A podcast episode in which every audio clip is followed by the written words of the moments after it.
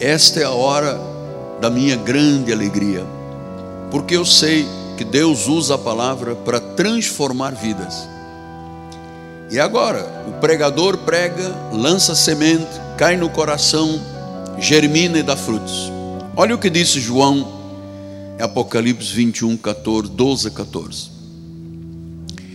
Tinha uma grande e alta muralha, está falando da Nova Jerusalém, temos estudado já nos cultos anteriores, e junto às portas doze anjos, e sobre elas nomes inscritos que são os nomes das doze tribos dos filhos de Israel. Três portas se achavam a leste, três portas a norte, três portas a sul, três portas a oeste. A muralha da cidade tinha doze fundamentos, e estavam sobre estes doze nomes os doze apóstolos do Cordeiro. Este é o, é o tema da mensagem: os doze apóstolos do Cordeiro. Vamos orar ao Senhor? Disponha-se, seja sensível, abra o seu coração.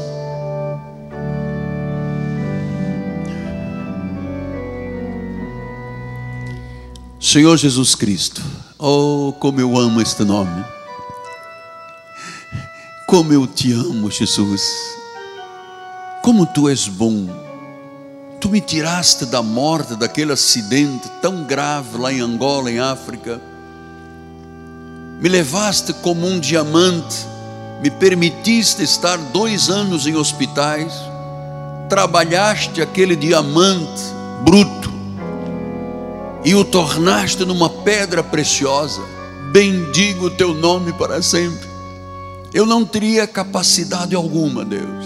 Em mim não há bem algum.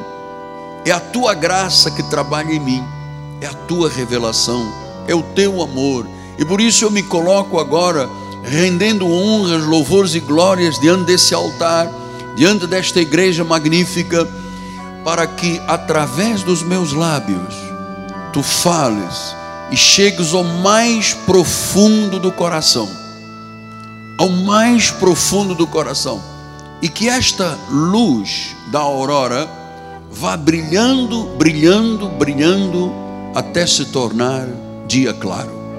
Fala-nos em nome de Jesus e a igreja do Senhor diga amém, amém e amém. Muito obrigado, meu bispo. Amada igreja, eleitos do Senhor, pedras que vivem, aqueles que são mais do que vencedores. Você sabe que você pode tudo naquele que te fortalece? Você que é um amado de Deus. A Bíblia diz que Deus nos chama minha amada. A igreja é a amada dele. A igreja não é lugar de guerra, a igreja é do amor de Deus, uma expressão do amor de Deus. Meus filhinhos em Cristo Jesus. Eu começo o meu sermão, o meu recado, a minha homilia, a minha mensagem, expressando o que está dentro do meu coração, que é o louvor a Deus. Aquele que está assentado no trono, seja dado louvor, a honra, a glória, o domínio pelos séculos dos séculos. Ele que saiu vencendo para vencer, a ele pertence a salvação. Ele é o Deus glorioso. A Bíblia diz que ele se fez chefe, cabeça da igreja e que a plenitude da divindade estava naquele corpo. Deus é Cristo, Cristo é Deus. A honra e a glória lhe sejam dados. O capítulo 21, versículo 12, diz a palavra do Senhor que ele tinha, está falando, volto a dizer, da grande, grande cidade santa, Nova Jerusalém, onde o povo de Deus, os eleitos de Deus, vão viver a eternidade. Portanto, passaremos do seio de Abraão após a morte para o final, quando houver o final julgamento, nós vamos para um lugar que Deus reservou chamada Nova Cidade, Nova Jerusalém, a Cidade Santa, e diz que ela é, possuía, é, tinha grande e alta muralha. Você sabe que eu estava fazendo pesquisas sobre as dimensões desta muralha, pelos termos bíblicos, é como se tivesse 2.250 quilômetros, 2.250, com uma largura de 6 metros de largura. Os côvados, não é? que a Bíblia diz, tantos côvados de comprimento, tantos côvados de... Então, é, o que é que isto expressa? Expressa a segurança que Deus oferece ao povo de Deus. Amados, nós não estamos aqui para terminar a nossa vida dentro de um caixão. Quando um irmão é promovido à glória de Deus, porque ovelha não morre, ela é promovida à glória de Deus, ali fica um corpo de pó, é pó, é uma casa vazia. O inclino já está no seio de Abraão. Então, do seio de Abraão passaremos a Nova Jerusalém. E diz que tinha uma grande alta muralha, que tinha doze portas, junto com as portas, doze anjos, sobre elas nomes inscritos, são os nomes dos doze apóstolos dos filhos de Israel. Então, Deus está falando, e aprecie isto, goste disto, ame isto. Ele está falando da magnitude da vida eterna. Está falando de uma alta muralha, está falando da segurança eterna da salvação. Essas muralhas significam a segurança da salvação. E é muito importante, bispos amados e pastores queridos, que todos nós tenhamos a certeza da nossa salvação. Porque os irmãos judaizantes, pastor Túlio de Barros Ferreira, não têm a certeza da salvação. Não acreditam nesta muralha poderosa com anjos protetores. Não acreditam. A mai, olha, a maioria do povo de Deus aí fora duvida da salvação. Muita gente chega aqui e diz: Eu perdi a salvação, estou voltando para Deus, estava desviado de Deus. Amados, ninguém se desvia de Deus. Efetivamente, ninguém se desvia de Deus. Quem se converte é um espírito com o Senhor. A pessoa pode estar confusa, perturbada, com dificuldades de entender alguma coisa e se desvia da igreja e da doutrina, mas ela não se desvia de Deus. O salmista foi muito claro. Ele disse: Se eu subir ao céu, tu estás lá. Se eu descer ao mais profundo da terra ou dos mares, tu estás lá. Para onde eu me ausentarei? Para onde eu fugirei? Não dá. Porque Deus é onisciente, onipresente e onipotente. Então, é, quando eu penso na eleição e na salvação, amados, eleição, predestinação e salvação é a mesma coisa, tem que ser para nós inquestionável. Nós não podemos duvidar da salvação, porque a Bíblia diz que Deus, em Cristo, veio para salvar. Se eu duvido que a obra principal de Deus, se eu duvido, se eu não acredito, então a minha vida não tem significado. Então nós precisamos de entender que estas questões são inquestionáveis. Se Deus disse que está preparando uma cidade, Nova Jerusalém, com muros, muralhas, com anjos, com inscrições dos doze apóstolos, Ele está falando, gente, olha a segurança que eu vos dou, olha a certeza, olha a confiança, não duvidem de mim. Porque você sabe, eu vou lhe dizer, quem duvida, você sabe quem é a arma do diabo? É a dúvida. A dúvida é do maligno. Se você alguma coisa que leu ou que eu ensino, você tiver um pouco de dúvida, um pouco, pastor, eu estou um pouquinho confuso, não duvide, espere até Deus lhe revelar. Segura firme, até que Deus revela, porque isto é de glória em glória. Tem pessoas que todos os cultos para eles são novidade, glória a Deus, recebem tudo. Mas tem pessoas que têm liberdade de dizer, eu tenho um pouco de dúvida. Um pouco não é duvidar de Deus. Não, nunca duvide de Deus, faça como o seu anjo. Quando eu leio alguma coisa que é um pouco complicada, eu ainda não entendo, eu digo, Deus, está aqui, é insufismável. É verdade, não duvido. Foste tu que disseste, quem sou eu, homem, para duvidar de Deus? É verdade? Então, estas doze portas, diz que cada uma tinha um anjo, e que lá estavam escritos os nomes das doze tribos de Israel. Vamos lembrar quem são estas pessoas. Romanos 11, 28 e 29 diz a palavra: quanto ao evangelho, está falando dos judeus, eles são inimigos por vossa causa. Quanto, porém, à eleição, que nós, de origem gentílica, recebemos de Deus, e eles também, como nação, eles são amados por causa dos patriarcas.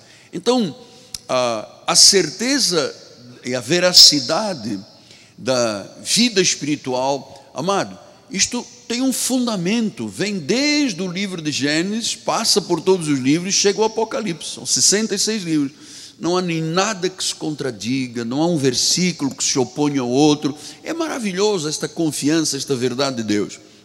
Então ele diz que os gentios e os judeus, então, gentios salvos, predestinados, eleitos, e judeus como nação eleita, que Deus disse: Olha, vocês não são pessoas especiais, mas eu quis amar-vos.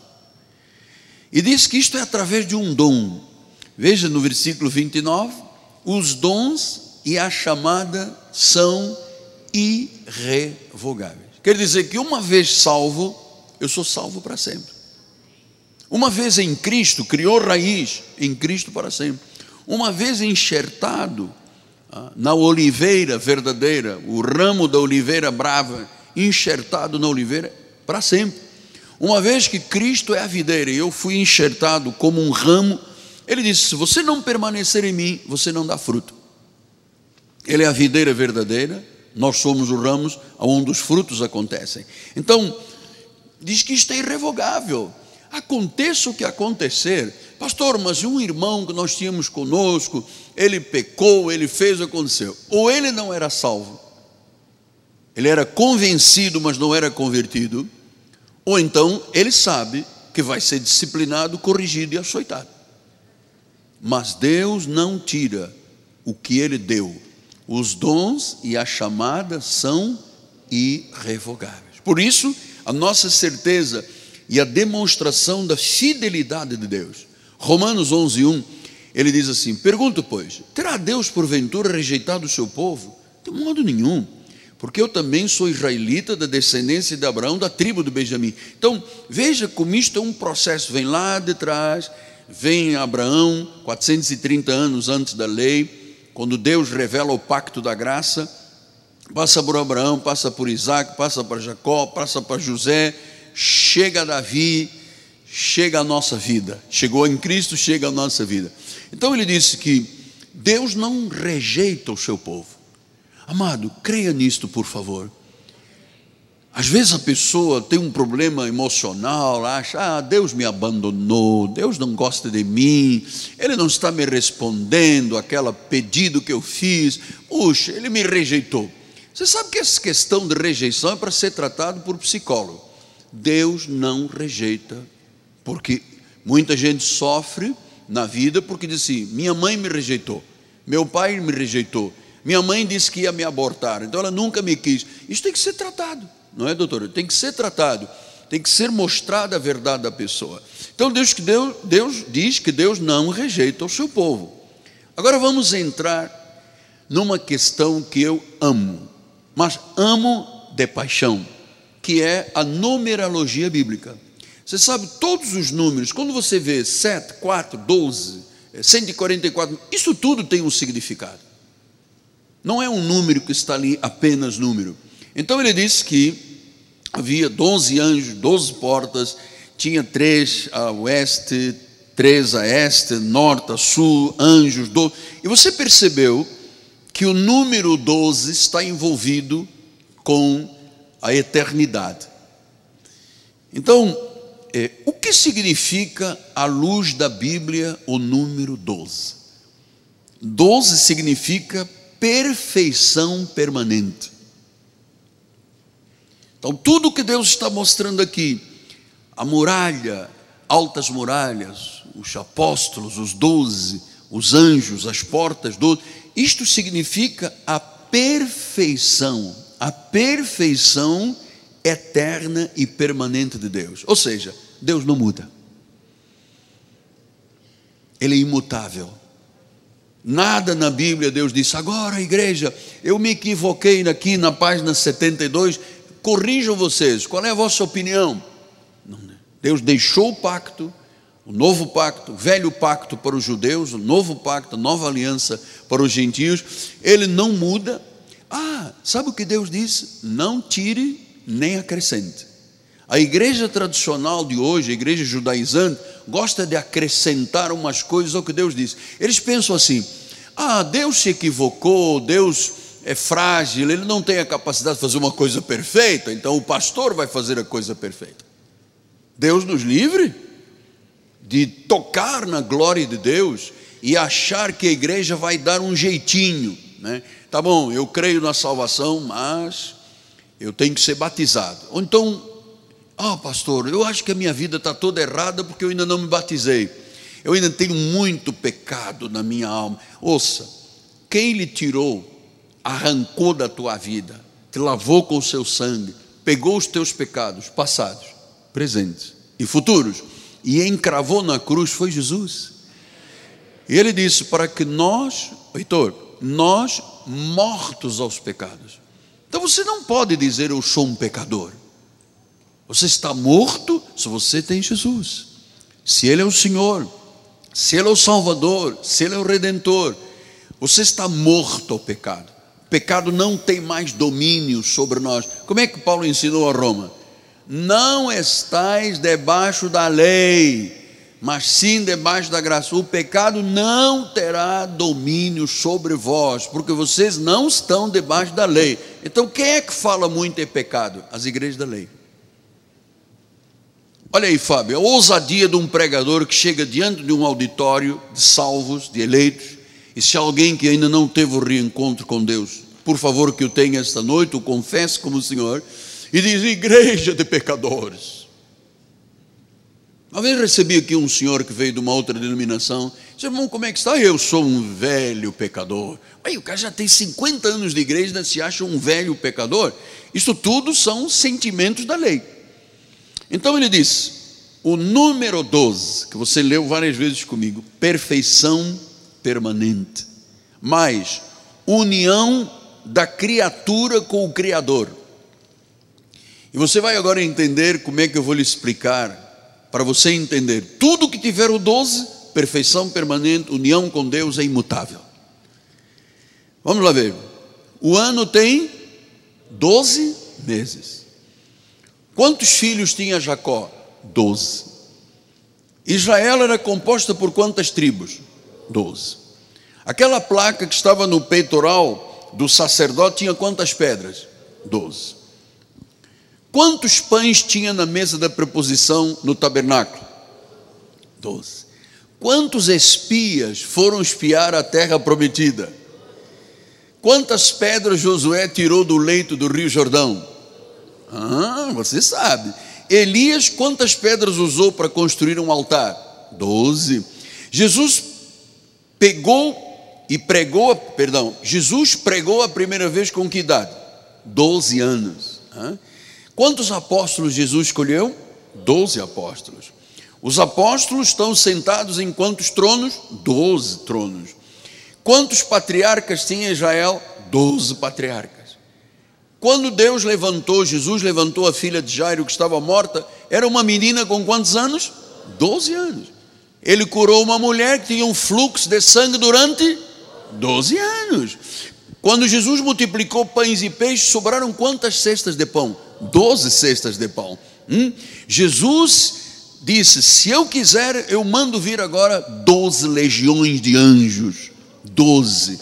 O Apocalipse, você sabe, o número 12 é o mais usado no Apocalipse de qualquer outro número. Porque a Nova Jerusalém tem doze portas, doze anjos, doze tribos, doze apóstolos, doze patriarcas.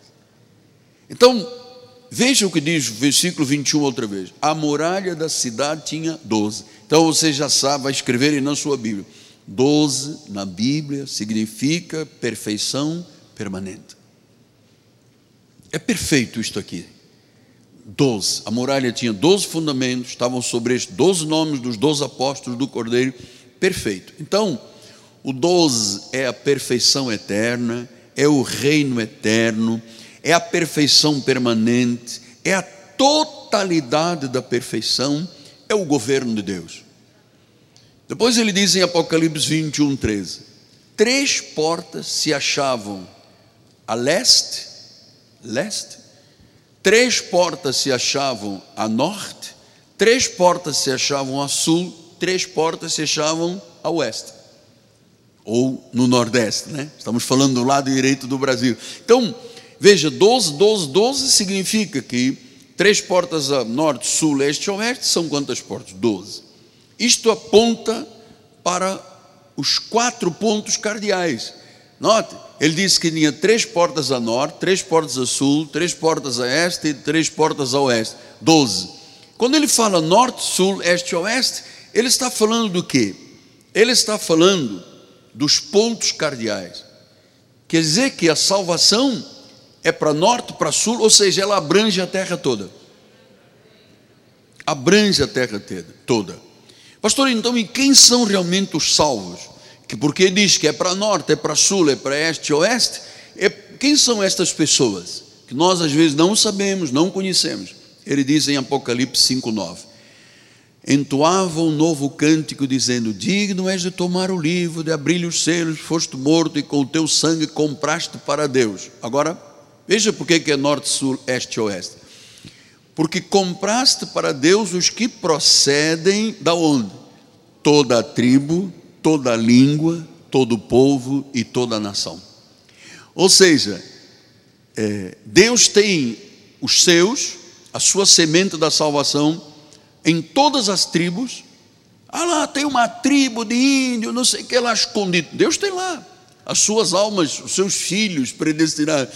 Diz que tribo, língua, todos os povos, quer dizer que as sementes estão misturadas pelo mundo todo, estão, e todas as nações. Em todas as 193 nações do mundo, Deus tem semente da salvação.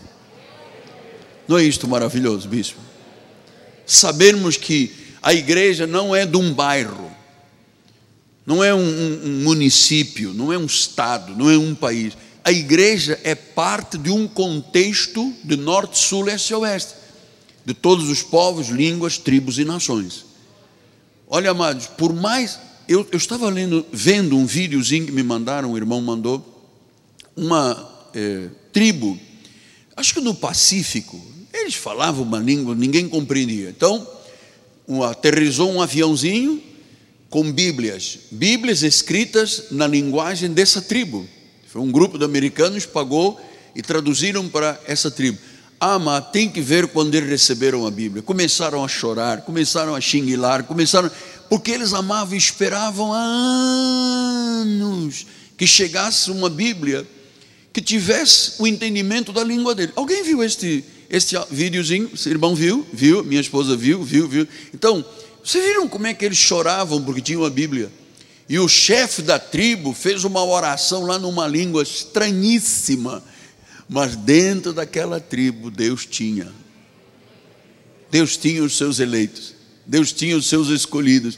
Então, os eleitos de Deus consistem em povos provenientes de cada canto da terra. Agora vamos voltar ao 14. Diz que a muralha tinha 12 fundamentos, estavam sobre eles 12 nomes dos 12 apóstolos do Cordeiro. 12 fundamentos dos 12 apóstolos. Por que fundamentos de apóstolos? Lembra-se que Efésios 2,19 fala disto. Vamos lá? Assim já não sois estrangeiros, graças a Deus. Você é um peregrino, você é um concidadão dos santos. Olha a sua identidade. É esta, é esta sois da família de Deus, diga glória a Deus. Então diz que edificados sobre o fundamento, olha lá o fundamento. Fundamento quer dizer o quê? Alicerce.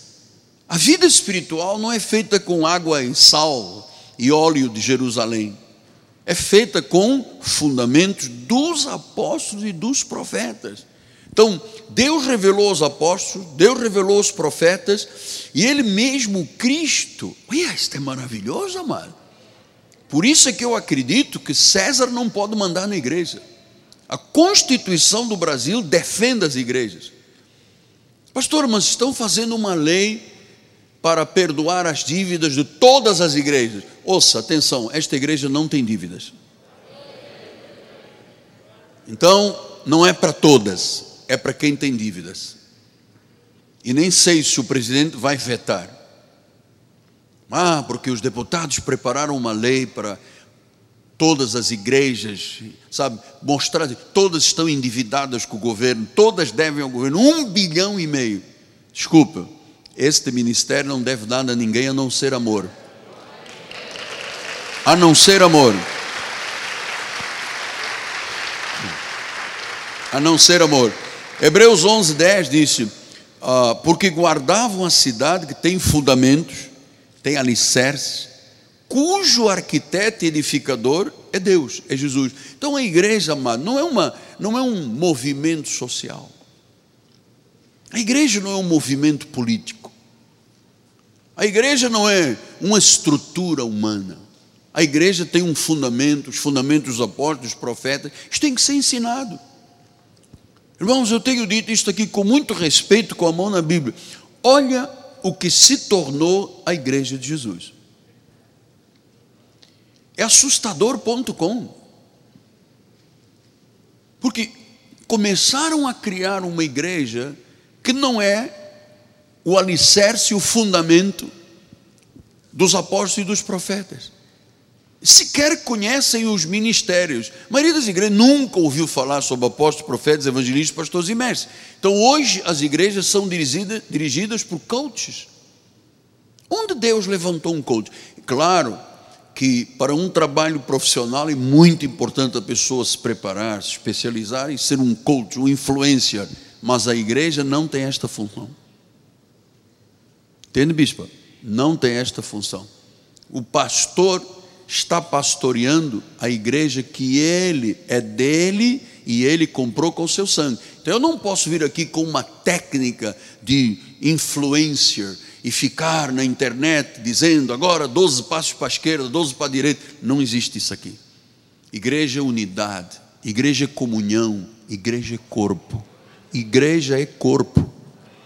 Eu não posso dispensar o meu dedo mínimo, amado.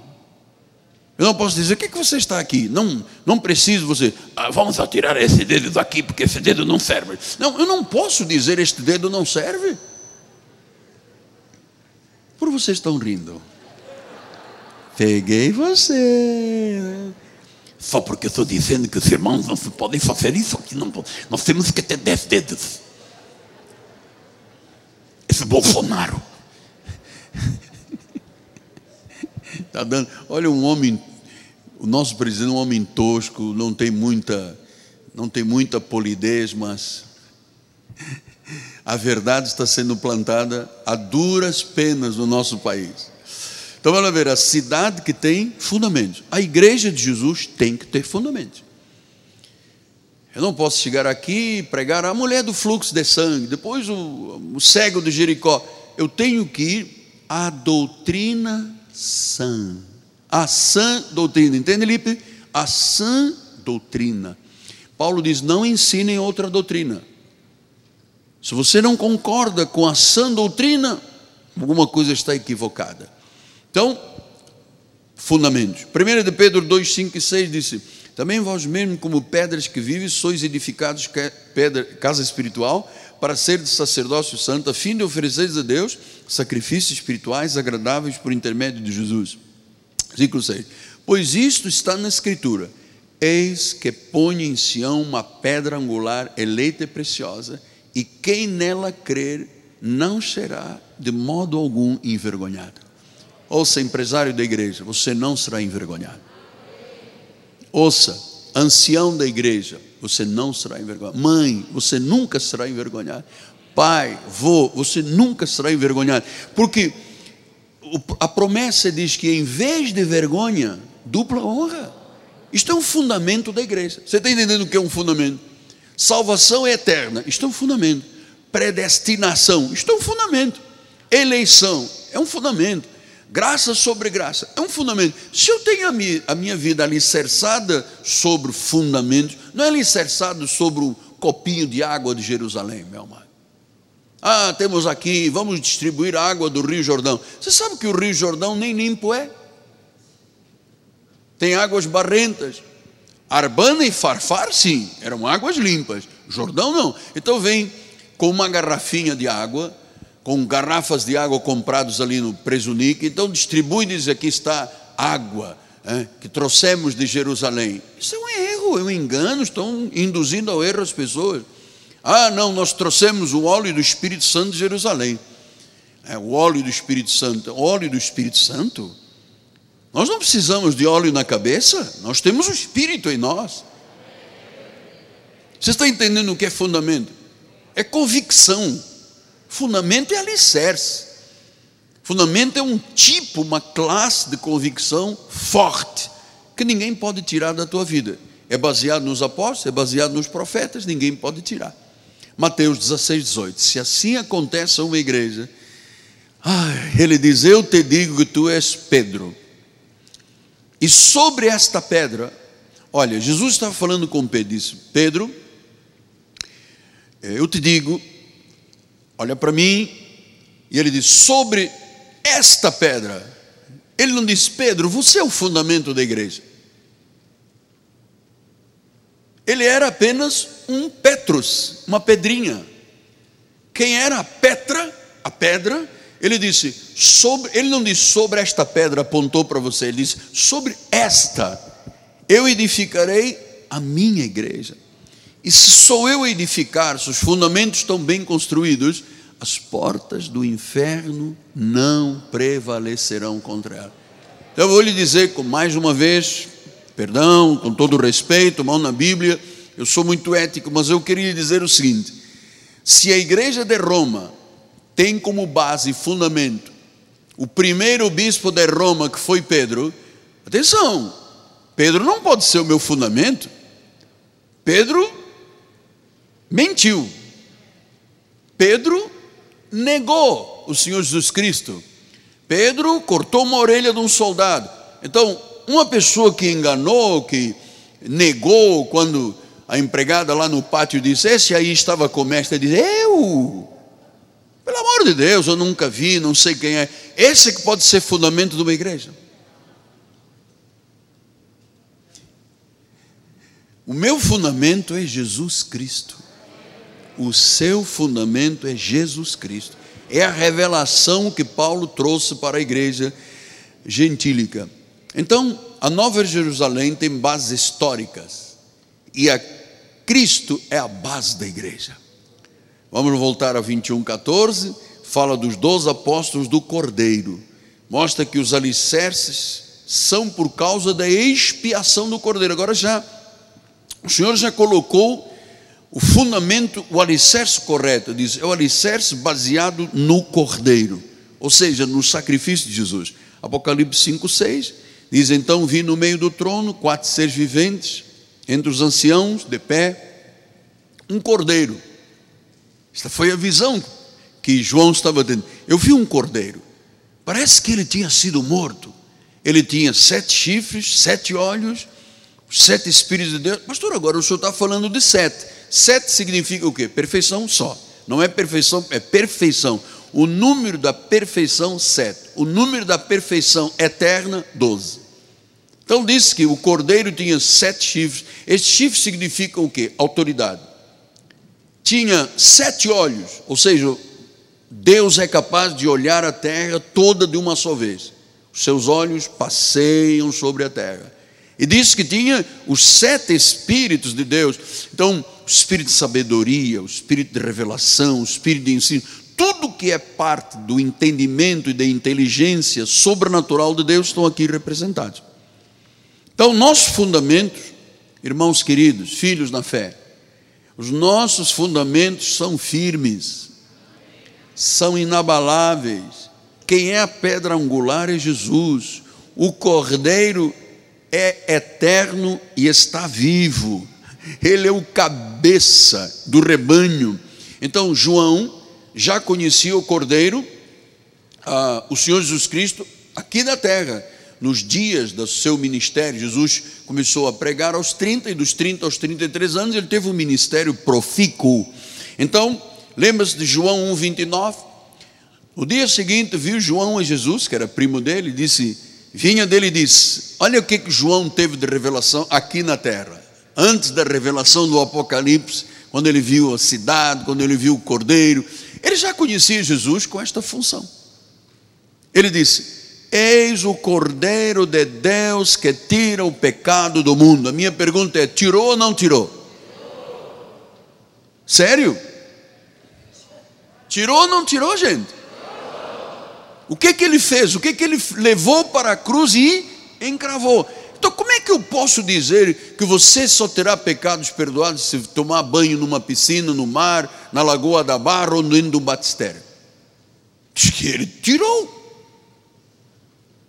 Olha, da minha vida ele tirou, e eu tenho a certeza, da sua vida ele tirou.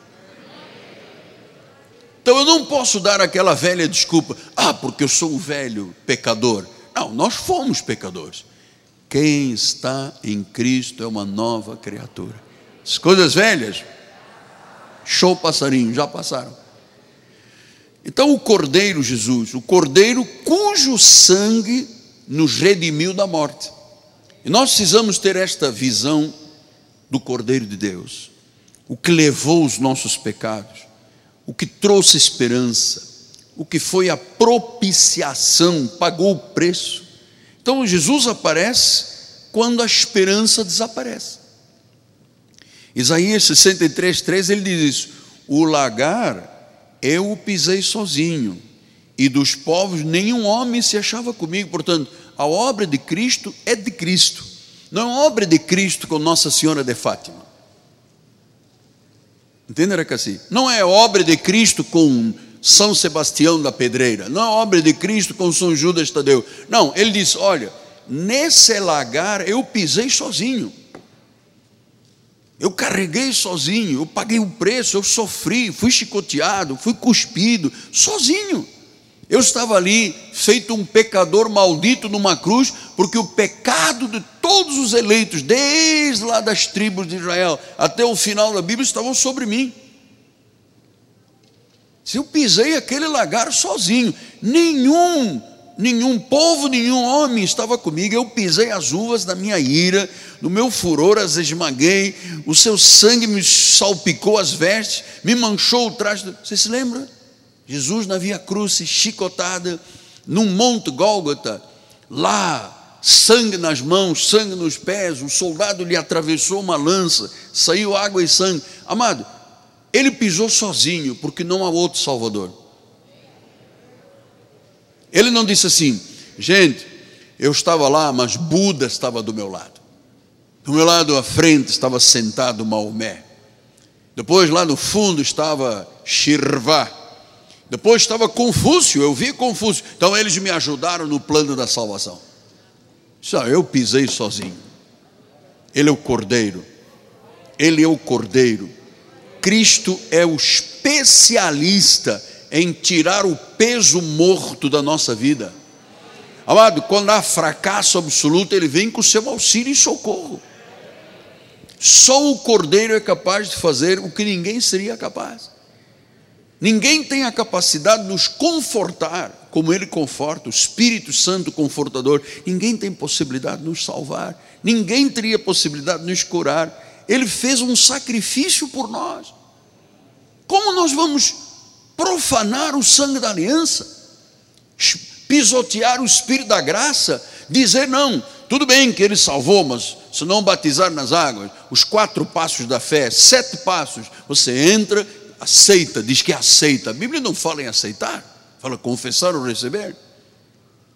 Ah, primeiro você entra na igreja, depois você aceita, depois você vai para a escola de catecume, vai para a escola dominical, depois você dá um passo, dá outro, dá outro, até que chega o grande dia em que você vai se lavar de todo o pecado, todo, todo sai da tua vida. Agora o nosso batismo, Deus falou que é na Lagoa da Barra, onde tem jacaré. Então a pessoa vai lá, tira, pecado sai, o jacaré vai, tão, como. Então, e a pessoa sai da água batismal achando, achando que aquele batismo das águas o regenerou. Eu não, eu sou muito, eu não gosto de falar de nomes, porque depois pessoas me atacam, mas eu vou dizer, esta semana passada, duas semanas atrás, foi preso um homem que tinha o nome de pastor. Era pastor? Se fosse pastor, não faria o que fez. É verdade, Bispo Roma? Se fosse pastor legítimo, não faria o que fez.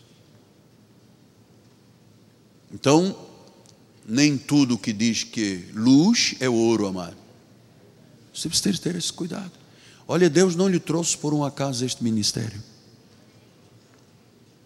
Não lhe trouxe.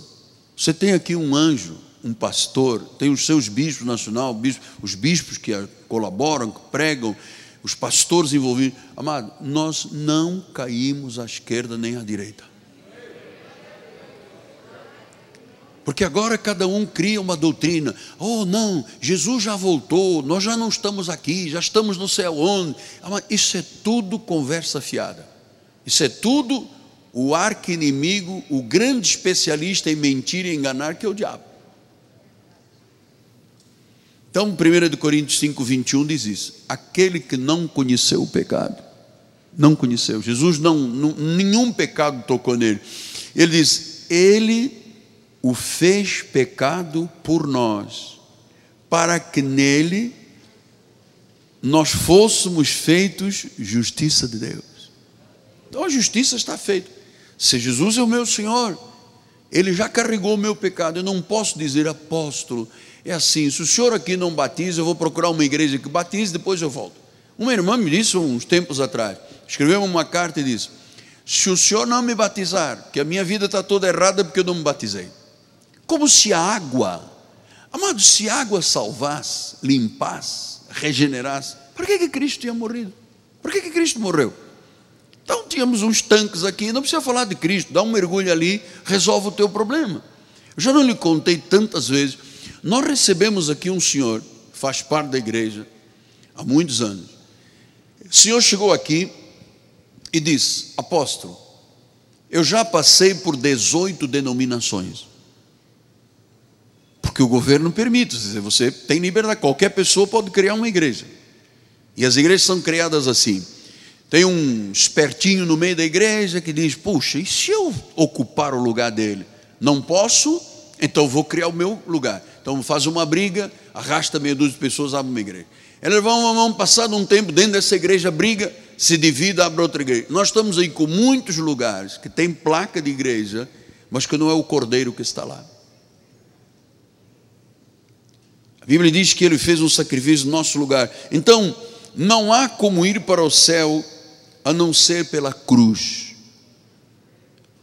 Pela cruz pranteadora, quando ele disse tudo. Tudo quer dizer o que, igreja? Tudo foi consumado. Foi ele que bradou. Foi Jesus que disse. Lama, lama, sabatani. Senhor Deus meu, houve uma hora que ele deu um grito: Oh, consumato estum. Acabou. Ali se confirmou tudo. Deus não está fazendo nada de novo hoje em dia.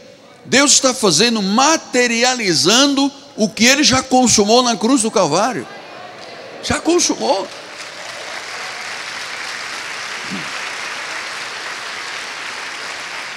Então, o Cordeiro Jesus tem a resposta para os nossos anseios.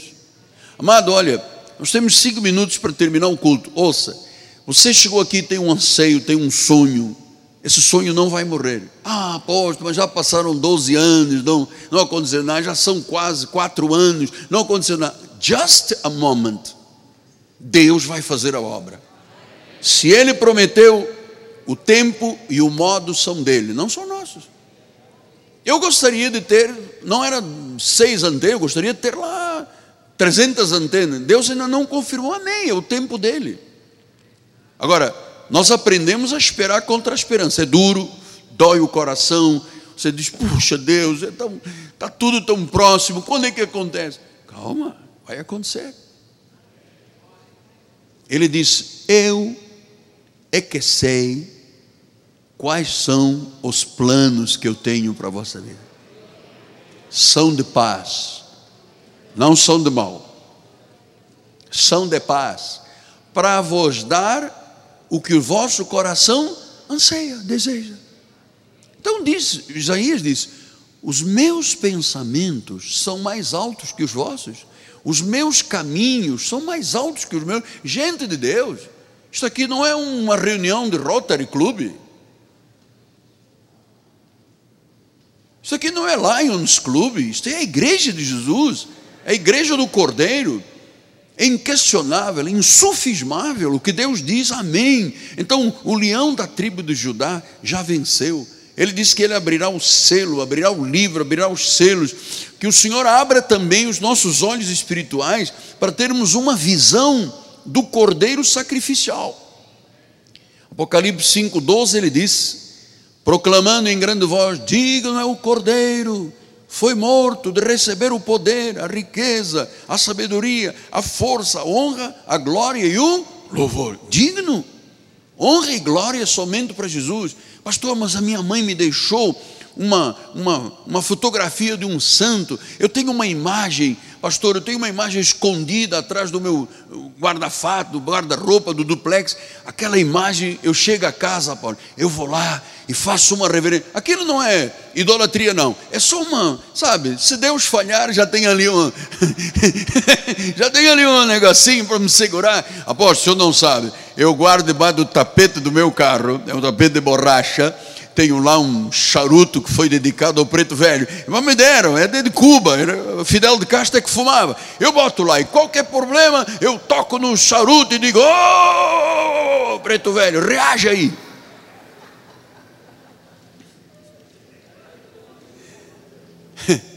O justo vive pela fé.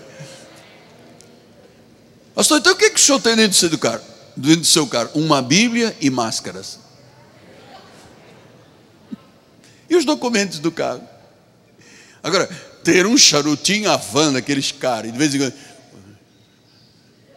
Preto velho, olha só, eu sou crente, sou de uma igreja, já fui batizar. Aquele irmão que batizou em 18 igrejas chegou aqui em pecado. 18 batismos. Lavou, lavou, passaram homo, veja.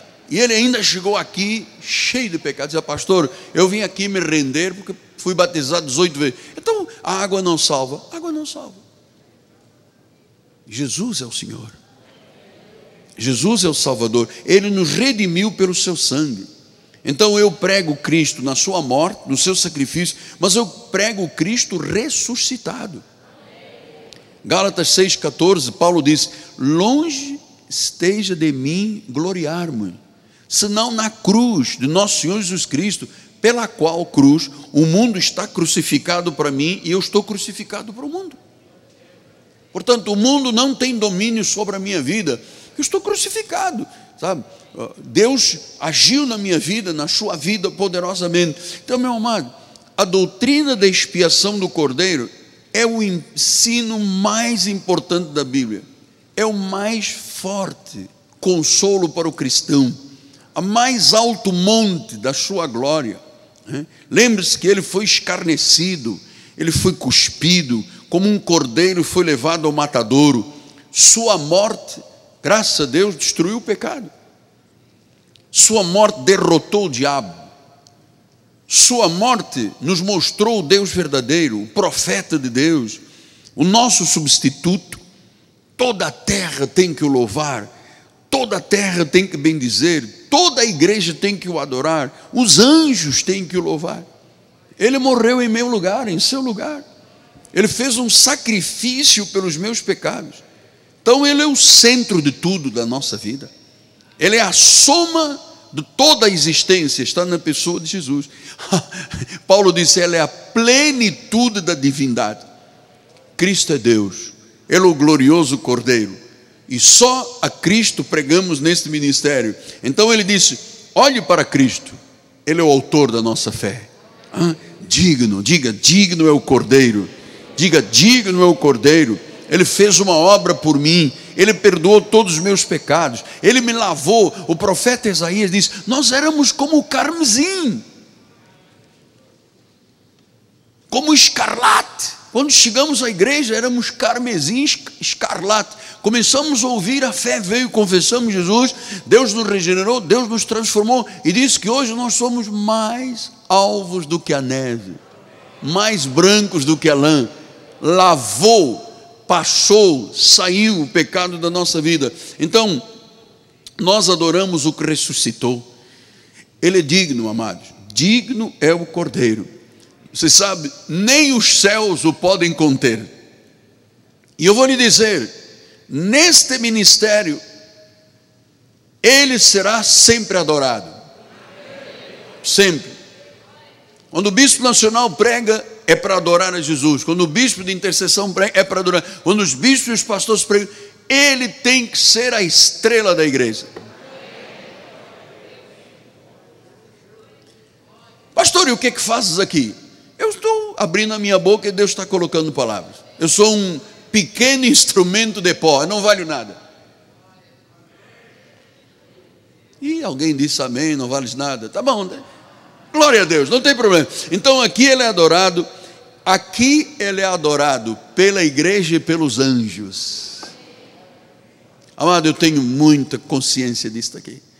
Eu não ousaria tocar na glória de Deus. O dia em que você me ouvir dizer que eu já pode me chamar aí o 911, me amarrar, dar uma injeção de calmante e me tirar daqui.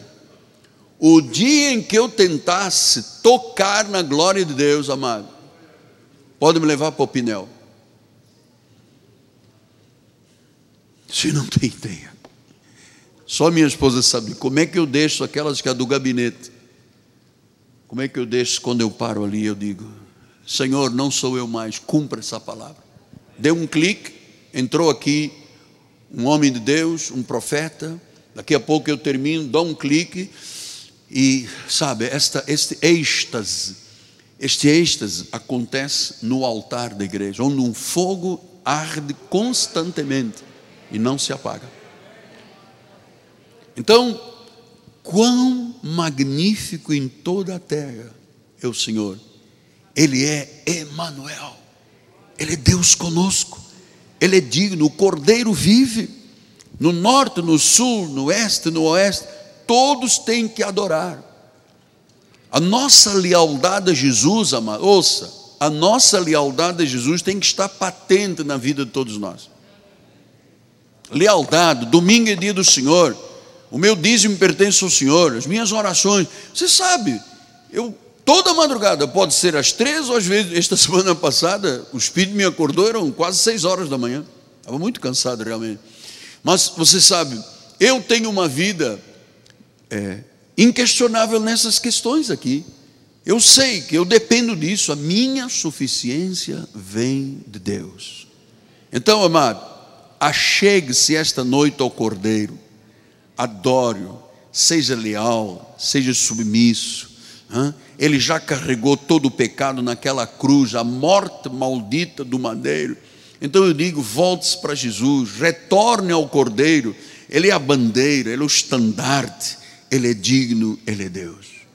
E eu queria terminar dizendo: se eventualmente alguém está conosco que ainda não entregou a sua vida a Jesus, ou quizás está lá do outro lado, no estado do Rio, em outros estados da federação sofrida, em outro país, amado, aí onde você está, você não precisa vir aqui à frente, aqui na igreja, ou em casa, ou num hospital, onde você estiver, diga com os seus lábios: isto é um caso seu com Deus.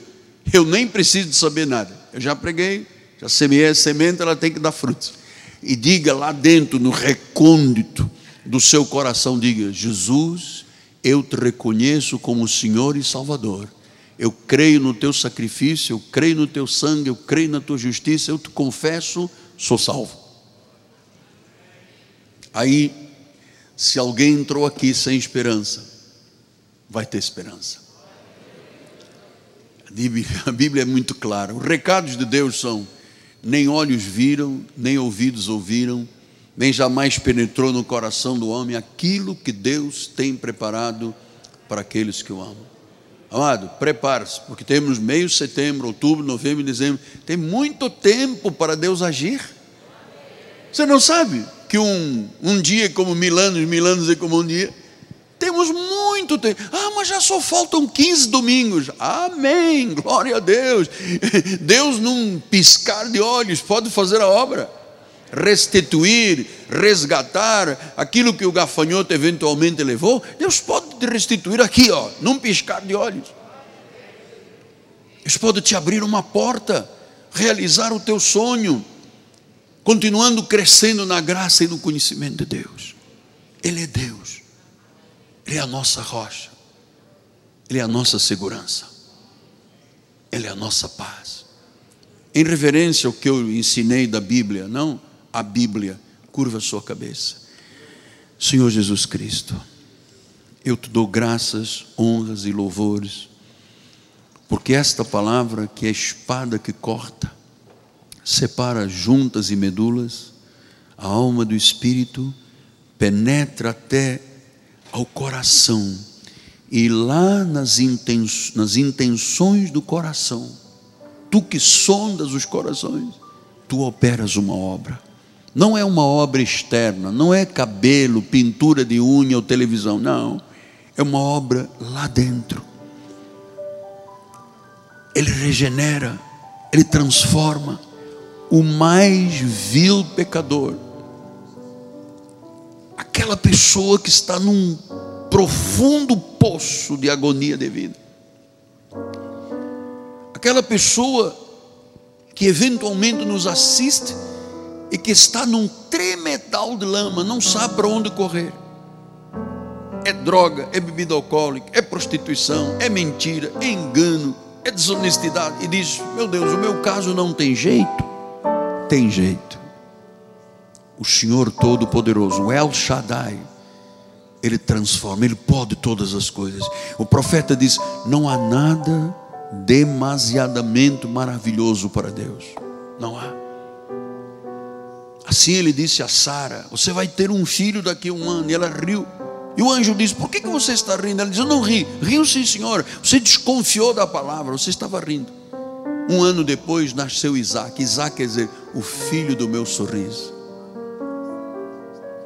esta noite nasce um futuro brilhante. Eu recebo para a minha vida, para a sua vida, para a sua vida, para a sua vida, para todos nós. Recebemos hoje um grande futuro, um brilhante futuro, um abençoado futuro, os sonhos realizados.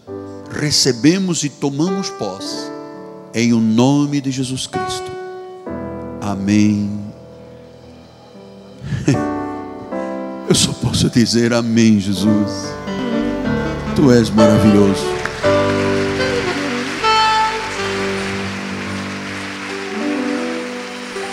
A Ele. Estamos terminando o nosso culto. Desculpe, passei oito minutos. Vamos ficar de pé. Nossa bispa primaz vai impetrar Está com as mãos brancas, quer dizer que está, olha, congelou, hein? Por favor, a bênção final. Vamos levantar as nossas mãos em gratidão a esse Deus maravilhoso. Obrigada, Senhor, predestinador de todas as coisas. Nós te louvamos, Senhor, pela nossa salvação, Senhor. Te louvamos porque o sacrifício na cruz é suficiente, Pai. Porque a tua graça, Senhor, nos basta. E agora nós te pedimos, Senhor, leva-nos em proteção com os teus anjos. Senhor, a nossa casa, o nosso trabalho, por onde passarmos, Senhor. Senhor, vai nos protegendo, Senhor. Vai nos livrando de todos os males, visíveis e invisíveis, Pai. Porque nós entregamos em tuas mãos toda a nossa vida, a nossa ansiedade, Pai. Porque nós sabemos que tu tens cuidado de nós. Saia daqui feliz. Não temas, não tema nada, porque o Senhor é contigo. Ele é galardoador daqueles que o buscam. Você está aqui buscando o Senhor. Então prepare-se para nesta semana receber a bênção que você precisa. Em nome de Jesus. Graça.